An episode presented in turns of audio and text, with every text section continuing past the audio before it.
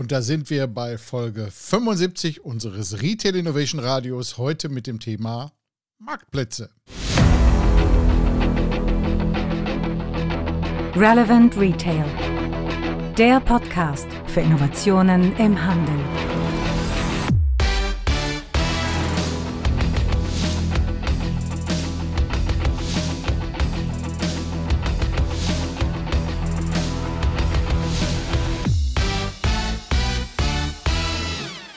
Ja, mein Name ist immer noch Frank Rehme. Ich kümmere mich schon seit vielen Jahren um das Thema Innovation im Handel. Und heute gehen wir mal das Thema Marktplätze an. Schauen wir erstmal aber nach dem Hintergrund.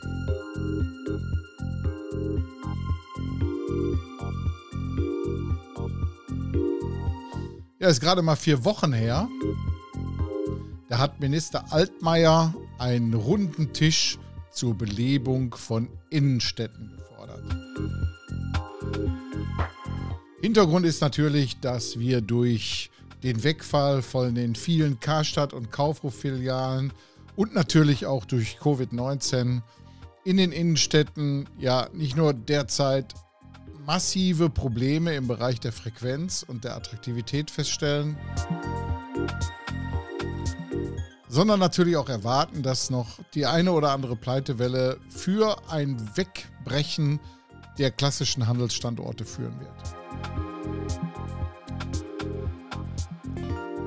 Ja, und ähm, der Handelsverband Deutschland, der hat dann auch kurze Zeit später gefordert, dass man ein 100 Millionen Programm zur Belebung der Innenstädte auf die Beine stellen soll.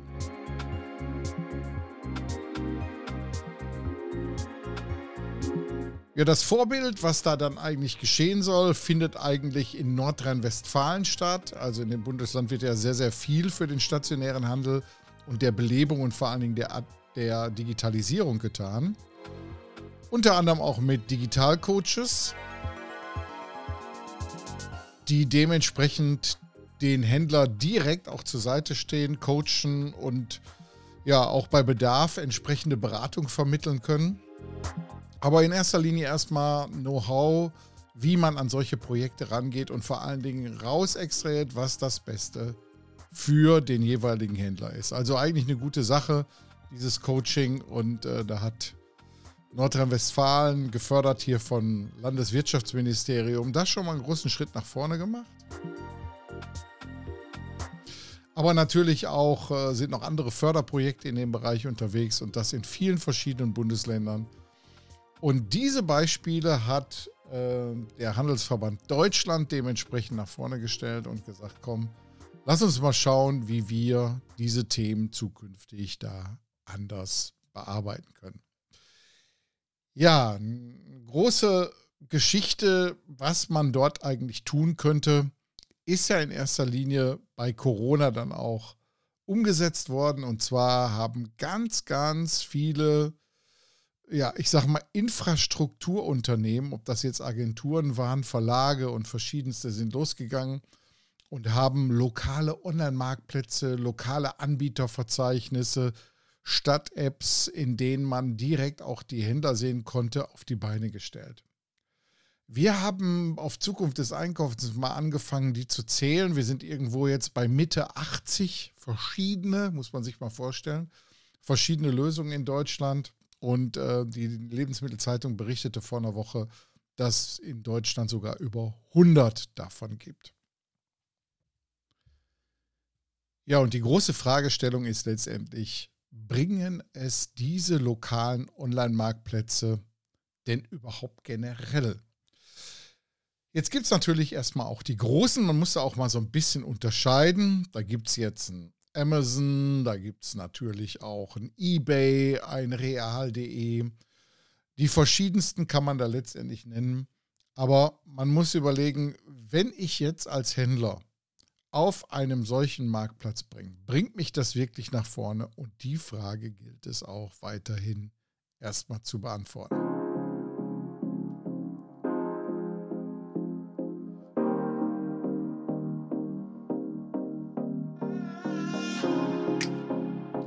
Ja, und dazu fragt man am besten mal jemanden, der sich damit auskennt.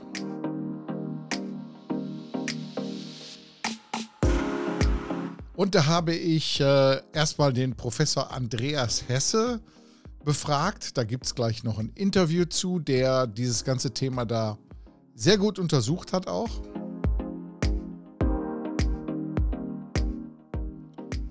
Ja, und äh, Oton, wenn man ihn fragt, ob er in der Stadt raten würde, in der Richtung vorwärts zu gehen, sprich sich einen lokalen Online-Marktplatz auf die Beine zu stellen, dann äh, rät er wohl eher ab. Aber das ist gleich nochmal genauer zu hören.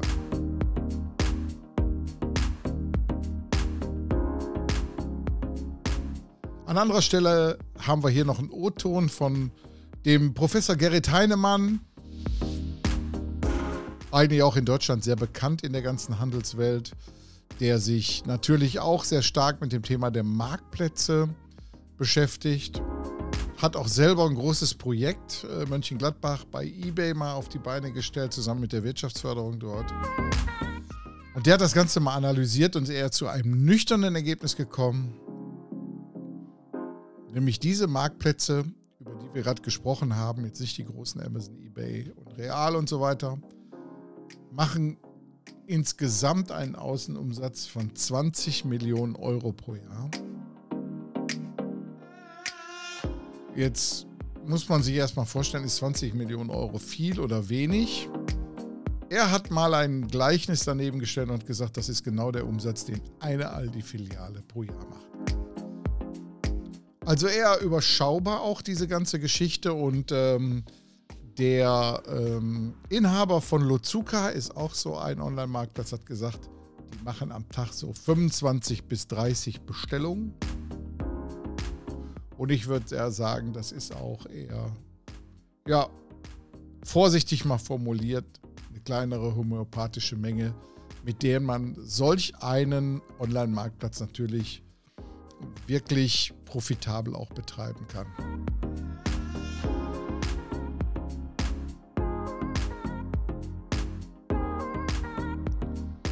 Ja, und wir haben auch in anderen Podcast-Beiträgen, ich äh, werde dir auch hier mal in den Shownotes dementsprechend nochmal vermerken, haben wir natürlich auch schon viel über dieses ganze Thema Marktplätze auch berichtet und haben viel analysiert an der Stelle auch.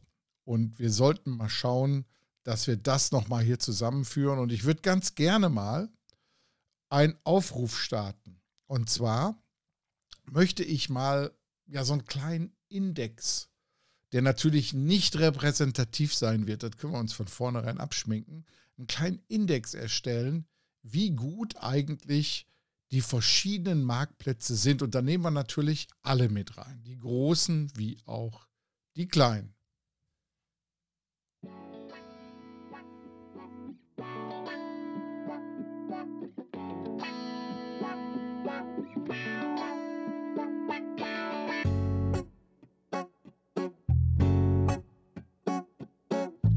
Ja, und wie wollen wir diesen Index äh, erstellen? Dazu gibt es sogar einen eigenen Post auf Zukunft des Einkaufens. Ich werde den hier auch mal dementsprechend verlinken. Und in dem Post steht genau drin, was zu tun ist. Es gibt bestimmte Kriterien, nach denen man selbst als Marktplatzteilnehmer seinen Marktplatz dementsprechend auch mal bewerten kann. Und zwar gehen wir da ganz, ganz einfach vor mit dem 1 bis 5 Sterne Modell, wie wir es ja auch von den Produktrezension kennen.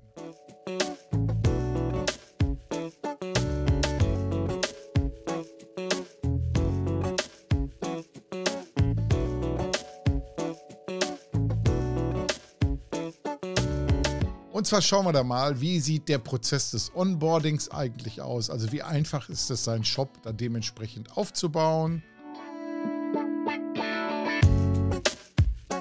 Dann natürlich ein ganz wichtiger Punkt. Wir reden ja hier über Echtzeitwarenwirtschaftssystem.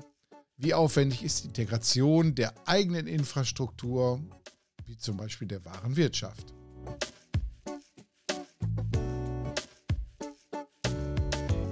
Natürlich war das gerade falsch. Ich meinte natürlich Echtzeitbestandsführung.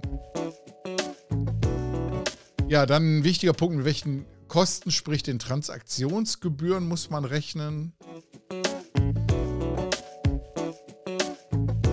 Ja, ein ganz wichtiger Punkt höre ich immer wieder an vielen Stellen von Marktplatzhändlern ist natürlich, wie ist die Zusammenarbeit mit dem Anbieter im Bereich Support, Antwortverhalten, Schulung und so weiter.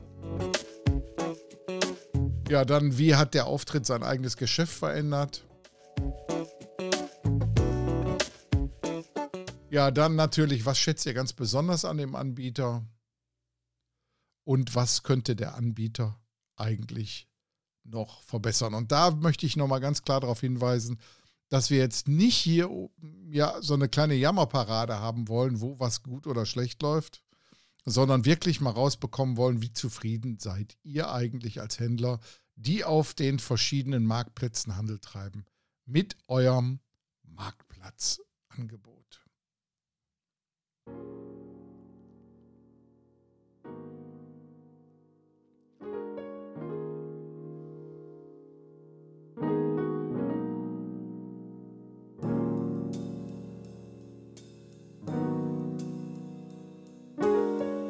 Ja, aber kommen wir nochmal zurück zu diesen lokalen Online-Marktplätzen.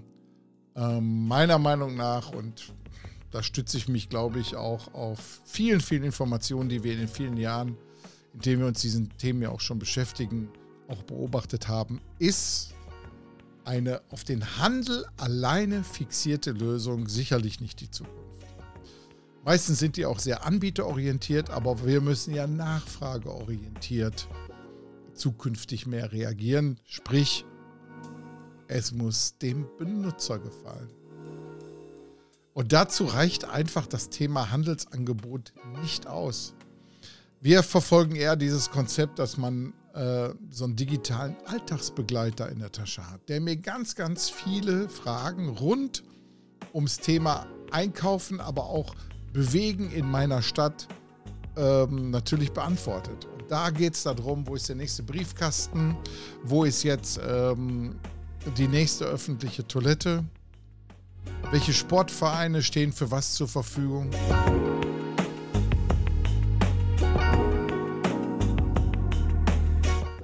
Ja, und insofern müssen so Konzepte neu gedacht werden. Wir haben ja auch mit dem Format Vitail kann man sich mal anschauen. Auf www.vitail.de haben wir viele Konzepte erarbeitet und die auch gerade umgesetzt werden. Unter anderem in Future City Langenfeld und in Kirchheim unter Tech. Geht übrigens im November da live, wo wir mal ganz, ganz alternative Themen zusammen mit dem Institut für Handelsforschung und den Integrated Worlds erarbeitet haben.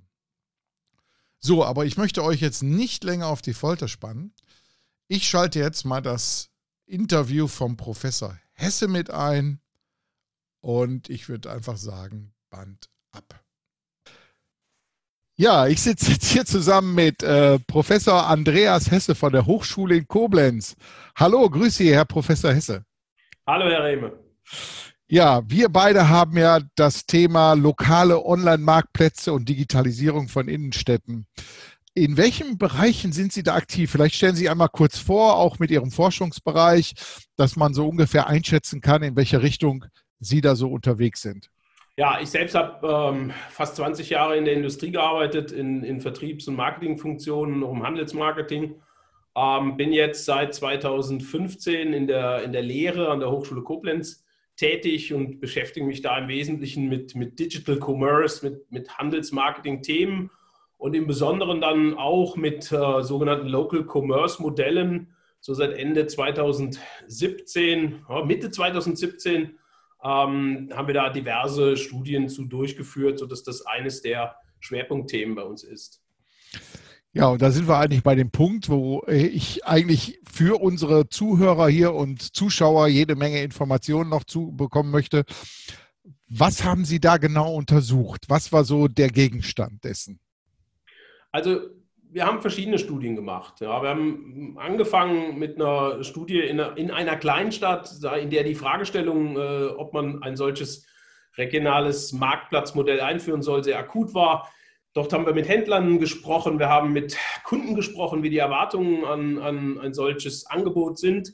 Und dann haben wir danach haben wir dann entschieden, dass, dass wir weitere Studien brauchen, weil die die Erkenntnisse eigentlich große Fragen aufgeworfen haben. Und dann sind wir auf ähm, insgesamt über 70 Initiativen in Deutschland zugegangen haben ähm, über die Webseiten ähm, Kontakt aufgenommen und haben äh, über 200 Befragungen durchgeführt äh, mit Teilnehmern, also teilnehmenden Händlern, Gewerbetreibenden an regionalen Online-Marktplätzen äh, und haben die halt über ihre Meinung gefragt. Ja, das Ergebnis dessen war dann auch, äh, sag ich mal, gemischt, kritisch ähm, und wir haben sehr, sehr viel dazugelernt wo die Herausforderungen eigentlich äh, stecken, wie man das auch strukturieren kann und, und erklären kann, ähm, warum das nicht ganz so einfach ist, wie es vielleicht manchmal aussieht. Ja, wir haben dann im nächsten Schritt, Ende 2018, haben wir mal die Plattform als solche äh, untersucht und miteinander verglichen. Infrastrukturanbieter, äh, getriebene Plattformen, Eigenlösungen und sind dem Thema so tiefer nachgegangen.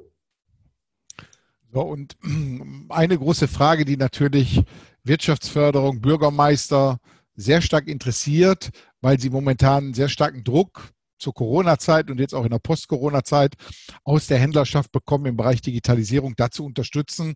Die große Frage ist jetzt, gab es ein, eine Lösung dabei, die man wirklich so als Stadtretter oder Handelsretter der Innenstadt bezeichnen könnte? Oder wie sehen die Rezepte da eher aus? Also ganz klar nein diese Lösung, die, die liegt nicht vor. Es gibt keine einfache Plug-and-Play-Lösung, die ich jetzt kaufe und äh, dann quasi implementiere und nach kurzer Zeit äh, ich dann erfolgreich alle Händler in die, in die digitale Welt gebracht habe. Ähm, das ist einfach nicht so. Da muss man auch ganz klar die Erwartungen managen und äh, die meisten Experten tun das auch schon seit Jahren und sagen klipp und klar, dass das gar nicht, gar nicht möglich ist. Ähm, also insofern nein, es gibt diese Lösung aus meiner Sicht nicht. Es ist ein vielschichtiges, komplexes Gebilde ähm, und das Nichtvorhandensein einer Lösung dieser Art heißt natürlich auch nicht, dass man, dass man aufhören soll und jetzt im Zustand verharren sollte. Man muss nur die Erwartungen managen. Man muss sich klar darüber sein, dass das ein, ein, ein langer Weg ist und den kann man natürlich über so einen Online-Marktplatz gehen. Und das zu einem Erfolg zu machen, ist eine große Herausforderung. Da braucht es viel Veränderungsmanagement, da braucht es viele Voraussetzungen, da spielen viele Faktoren eine Rolle. Ähm, und das ist nichts von, von heute auf morgen und nichts Schnelles. Ja. Ich würde aber gerne noch auf Corona zurückkommen, wenn Sie. Ja, gerne. Wenn das äh, passt. Weil in der, in der Corona-Phase natürlich plötzlich diese Lösungen einen ganz, ganz neuen oder einer der Mehrwerte, die es gibt bei diesen Lösungen, äh, in den Vordergrund trat, nämlich Schnelligkeit. Also die Schnelligkeit, viele Gewerbetreibende, sag ich mal, in die E-Commerce-Welt zu bringen oder überhaupt in die digitale Welt zu bringen.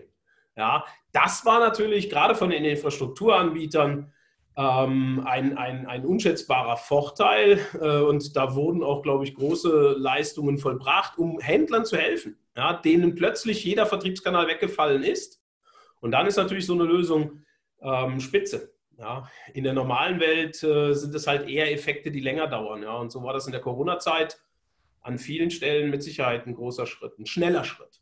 Mhm. Jetzt haben Sie ja gerade angesprochen, äh, den Händlern, die alle Kanäle weggebrochen sind. Meistens hatten die Händler ja eh nur einen, nämlich ihren Laden. Und ähm, die große Problematik ist ja nicht, dass die jetzt erst diese Angebote bekommen haben, sich zu digitalisieren, sondern was wir ja auch beobachtet haben, schon in vielen, vielen Projekten ist, dass die Stadt sehr häufig auch schon sehr viele Anstrengungen unternommen hat, aber die, das Engagement der Händlerschaft, und jetzt muss ich ganz, ganz vorsichtig formulieren, eher verhalten war.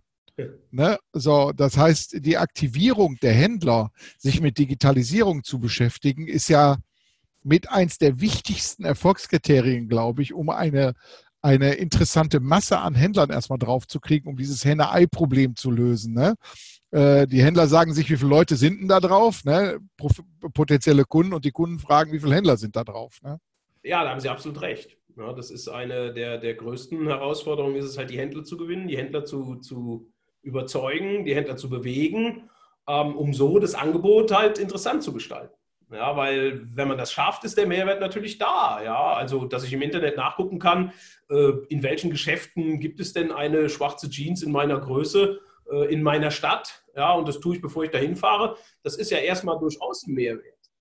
Aber das funktioniert natürlich nur, wenn viele mitmachen. Ja, und die, die Beweglichkeit der Händler ähm, ist dann natürlich an manchen Stellen eingeschränkt, ja, ohne da jetzt Vorwürfe zu machen oder ähnliches. Da gibt es natürlich auch Generationenkonflikte, da gibt es natürlich auch Gründe für, dass die einen ganz anderen Fokus haben und dass das natürlich zum Teil auch ein sehr aufwendiger ähm, Prozess ist. Einer dieser Händler hat mal zu mir gesagt, und ich weiß gar nicht, ob das jetzt ein, ein völlig abgenutzter Spruch ist, aber äh, der sagte, Einzelhändler sind halt Einzelhändler, weil sie einzeln handeln und nicht gemeinsam. Insofern, die sehen also nicht so diesen Mehrwert in, dieser, in diesem gemeinsamen Auftritt. Ja.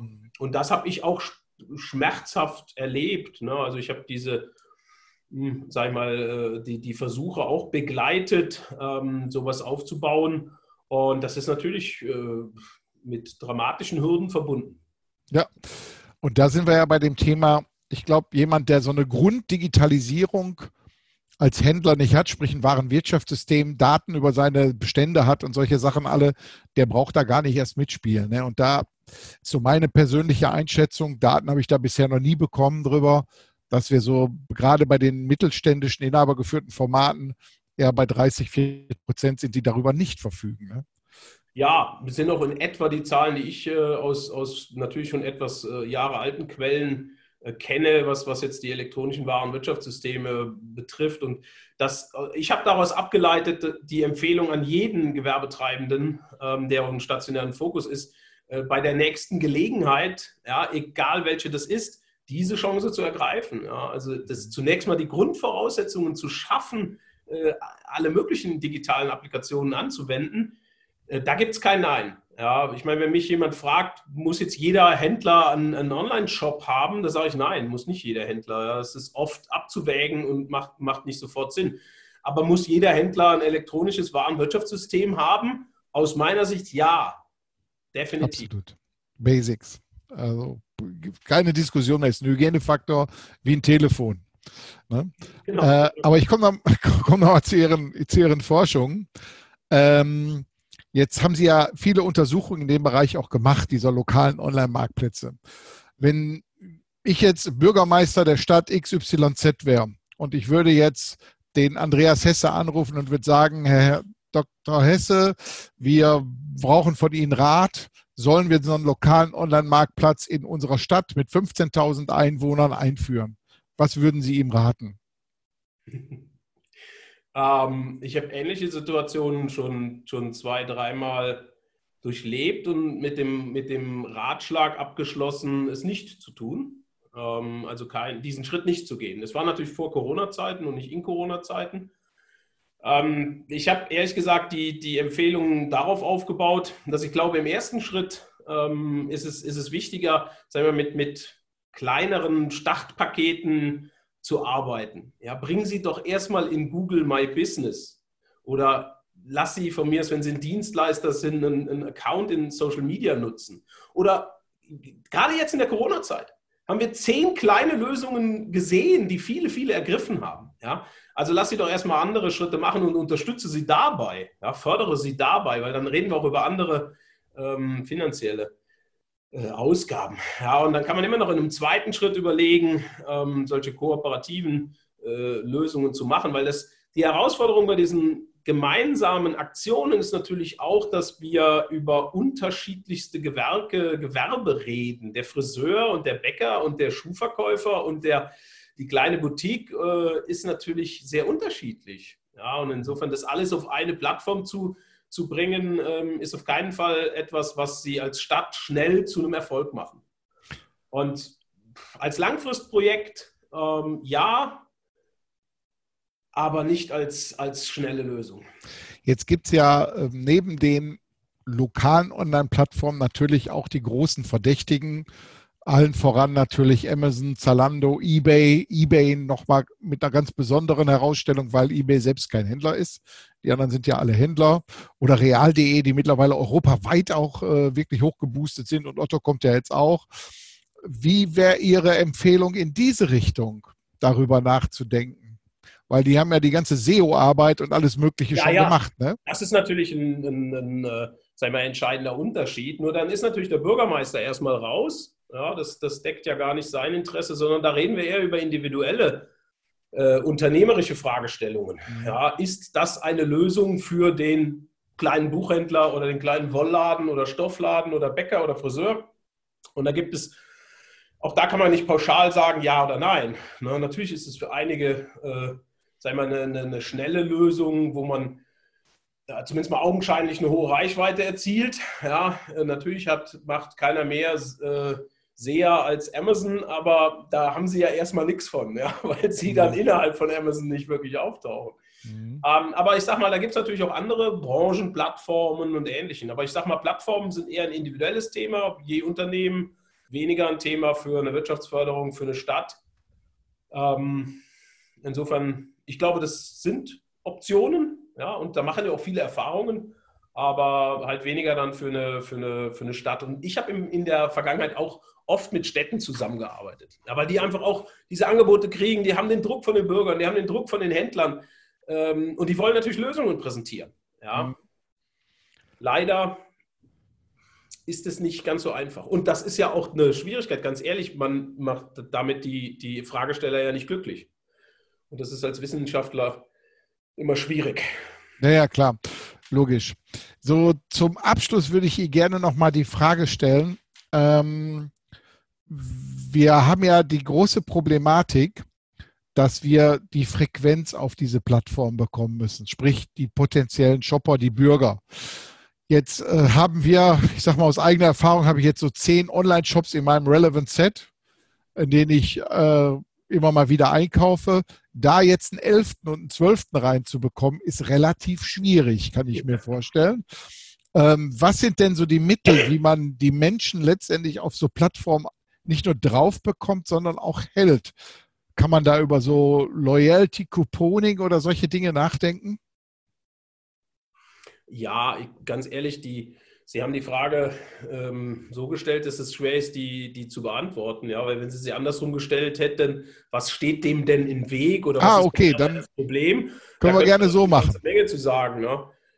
Ähm, aber das, das Verhalten der, der Konsumenten in, in, in diesem Land im, Gebrauch von Geräten und dem Zugang zum Internet ist relativ gefestigt. Ja, also die, die Zugangskanäle sind da relativ klar.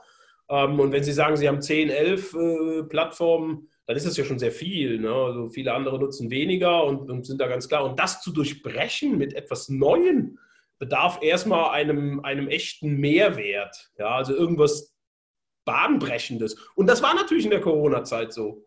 Ja, weil plötzlich waren gewisse Dinge nicht mehr zugänglich, wir mussten es aber haben, wir brauchten Lieferung und dann vers versuche ich auch mal neue Dinge. Ja. Aber äh, in der Alltagswelt ist es sehr schwierig. Ja, und äh, das zu durchbrechen ist, ist, nahezu unmöglich und deswegen auch keine Sache, die man schnell hinkriegt. Ähm, den Vorschlag, den Sie, den Sie in den Raum gestellt haben, ist, ist für mich ein Klassiker der, der regionalen, lokalen Kooperation. Ja? Also gemeinsame Bonusprogramme, Belohnungsprogramme, Gutscheinprogramme ähm, auch die jetzt in der Corona-Zeit sehr viel gesehen. Ja, das ist natürlich äh, irgendwo sinnvoll, ja, weil ich dann mit diesem Gutschein halt durch die Stadt gehen kann und bei verschiedenen Händlern ähm, ihn einlösen kann. Ja. Gleich gilt für die Lieferung, die über verschiedene Händler kooperativ gelöst ist und ich nicht dreimal eine Lieferung kriege, sondern nur eine von mehreren Händlern. Das sind natürlich alles ähm, potenzielle Mehrwerte, aber die sind natürlich in der, in der normalen Welt außerhalb von Corona nicht so schwerwiegend, dass ich nicht mehr in Google suche oder in Amazon nach Waren suche. Äh, das wird daran nichts ändern. Ja. Was jetzt nicht wieder heißen soll, lasst es sein und macht gar nichts, geht einfach unter. Nein, ja, also ist alles gut und alles richtig, wenn man die Erwartungen managt, wenn man sich Zeit nimmt, wenn man das Schritt für Schritt tut, wenn man auch die Zahlen transparent und, und ehrlich äh, betrachtet.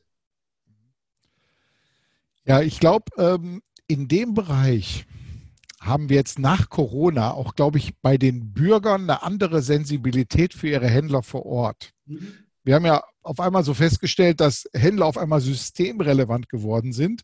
Ne, man hat ja für Krankenschwestern, Händler äh, beziehungsweise Kassenpersonal und noch Pflegepersonal äh, praktisch geklatscht am, auf dem Balkon äh, weil man gemerkt hat, wie wichtig auf einmal die geworden sind. Vielleicht haben wir im Bewusstsein der Menschen für den lokalen Handel einen neuen Trigger gesetzt durch Corona, muss ja auch irgendwo mal was Gutes haben, dieser Virus, ne, dass die Menschen jetzt mehr an dieses lokale Kaufen äh, dementsprechend mit reingehen. Aber da gibt es einen Satz, äh, den ich auch nochmal zitieren möchte von unserem lieben Professor Gerrit Heidemann.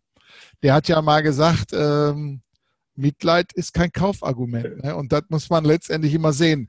Ähm, so eine Sache, die kann kurz anhalten, aber die Menschen denken ja nicht in Kanälen oder so, sondern die erleben tolle Retail-Formate. Und ich glaube, man muss immer wieder an diesen tollen Retail-Formaten arbeiten. Ansonsten ja, verlieren die Käufer auch schnell das Interesse. Ne? Absolut. Also ich glaube auch, dass das äh, Mitleid kein, ähm, kein Argument ist und kein Argument sein kann. Wir haben das jetzt in der, in der Krise natürlich erlebt, äh, diese Solidarität und wir haben sogar Mitleid als Botschaft in der Werbung ähm, erlebt. Da haben wir auch eine Analyse am Laufen, dass also Unternehmen aufgerufen haben, helft uns bitte jetzt. Ja.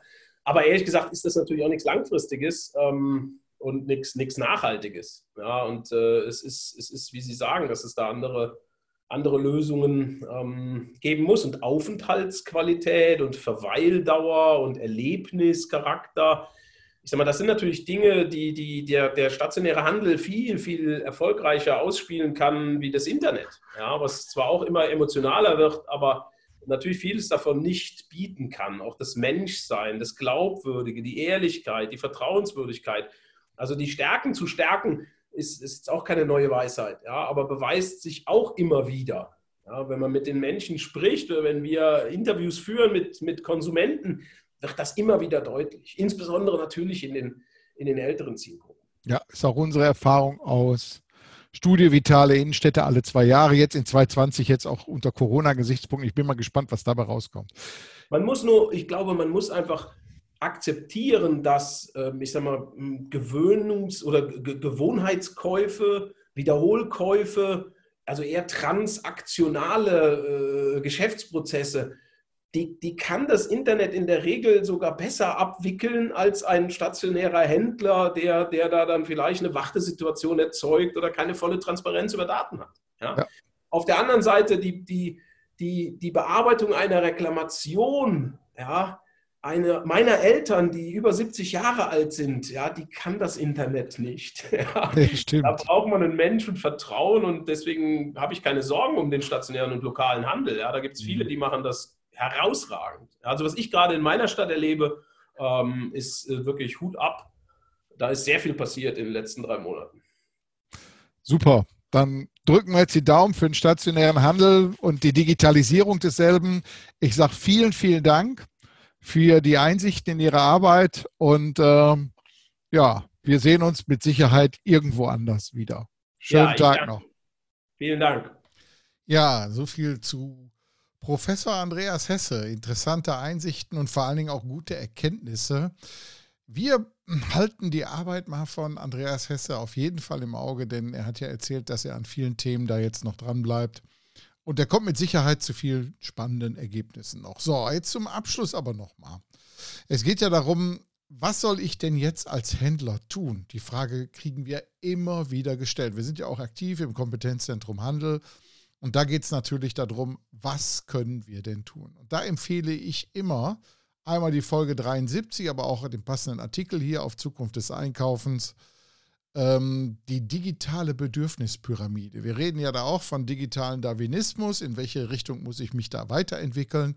Und die digitale Bedürfnispyramide zeigt ganz klar auf, dass man das Thema Marktplatz angehen kann, man kann das Thema eigenen Online-Shop angehen, wie, haben wir auch wunderbar da drin erklärt.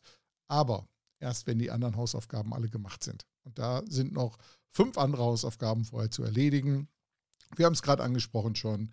Warenwirtschaftssystem, Sichtbarkeit im digitalen Bereich, mich vernetzen mit anderen Händlern, in sozialen Medien auch unterwegs sein und so weiter.